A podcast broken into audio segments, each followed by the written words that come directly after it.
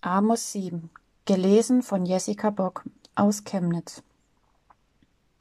So ließ Gott der Herr mich schauen, und siehe, er schuf einen Schwarm Heuschrecken, als die Spätsaat aufging. Die Spätsaat folgte auf die Magd des Königs. Als sie das Kraut im Lande abgefressen hatten, da sprach ich, Ach Herr, Herr, sei gnädig. Wie soll Jakob bestehen? Er ist ja so klein. Da reute es den Herrn.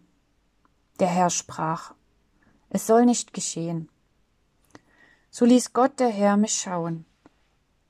Und siehe, Gott der Herr rief ein Feuerregen herbei. Der verzehrte die große Tiefe und fraß das Ackerland. Da sprach ich, ach Herr, Herr, halte ein. Wie soll Jakob bestehen, er ist ja so klein. Da reute es den Herrn. Gott der Herr sprach, auch das soll nicht geschehen. So ließ er mich schauen.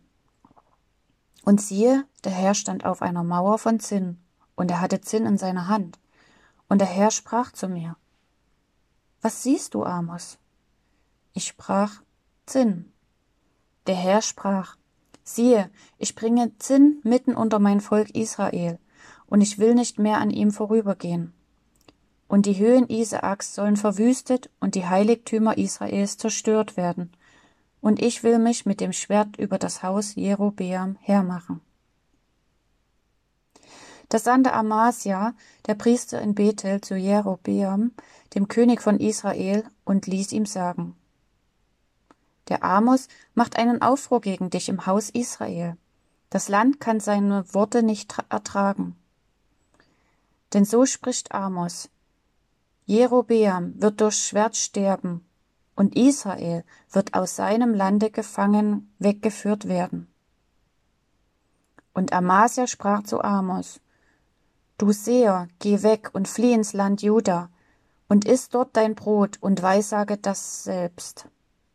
Aber weissage nicht mehr in Bethel, denn es ist des Königs Heiligtum und der Tempel des Königreichs.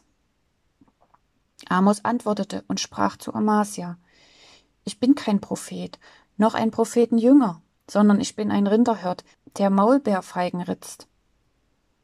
Aber der Herr nahm mich von der Herde und sprach zu mir, Geh hin und weissage meinem Volk Israel, so höre nun des Herrn Wort, du sprichst, weissage nicht wieder Israel und eifere nicht wieder das Haus Isaak. Darum spricht der Herr, Deine Frau wird in der Stadt zur Hure werden, und deine Söhne und Töchter sollen durch Schwert fallen, und dein Acker soll mit der Messerschnur ausgeteilt werden. Du aber sollst in einem unreinen Land sterben, und Israel soll aus seinem Land vertrieben werden.